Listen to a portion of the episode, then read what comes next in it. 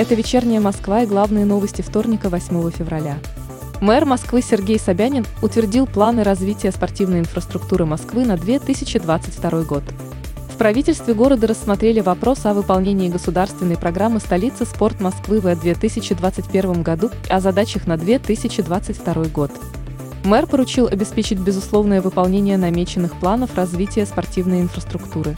Одной из основных задач является увеличение числа москвичей, которые систематически занимаются физической культурой и спортом, до 5 миллионов человек. Также планируется завершить строительство 22 объектов спортивной инфраструктуры. Сильный ветер и большое количество осадков улучшили качество воздуха в Москве.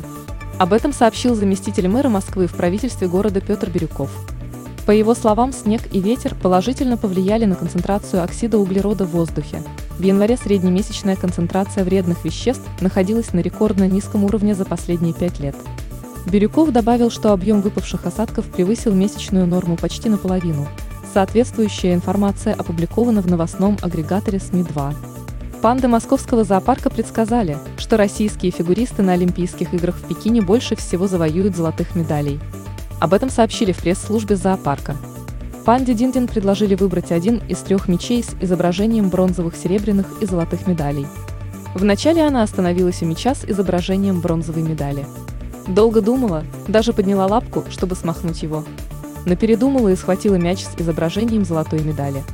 Сотрудники московского зоопарка надеются, что предсказание панды сбудется. Также в честь зимней Олимпиады они подготовили для животных тематические торты из льда и бамбука. Порядок дистанционного оформления больничных листов будет действовать до 15 марта. Об этом сообщил глава Минздрава России Михаил Мурашко. По его словам, врач может продлить больничный или назначить госпитализацию в случае, если у пациента сохраняются жалобы по прошествии 7 дней. Тогда врач назначает лечение и выписывает электронный рецепт или доставку нужных лекарств. По прогнозам синоптиков, на этой неделе в Москве ожидается оттепель, следствием которой будет гололедица. По словам травматолога Сергея Савченко, самая распространенная травма такую погоду – перелом лучевой кости.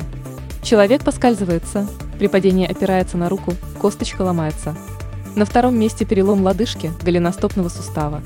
Важно понимать, что при падении чаще всего страдают верхние конечности или же копчик. Травматолог посоветовал всем пешеходам, выходящим на улицу в гололедицу, надевать обувь, которая не скользит или же использовать ледоступы, которые легко крепятся почти к любому виду обуви.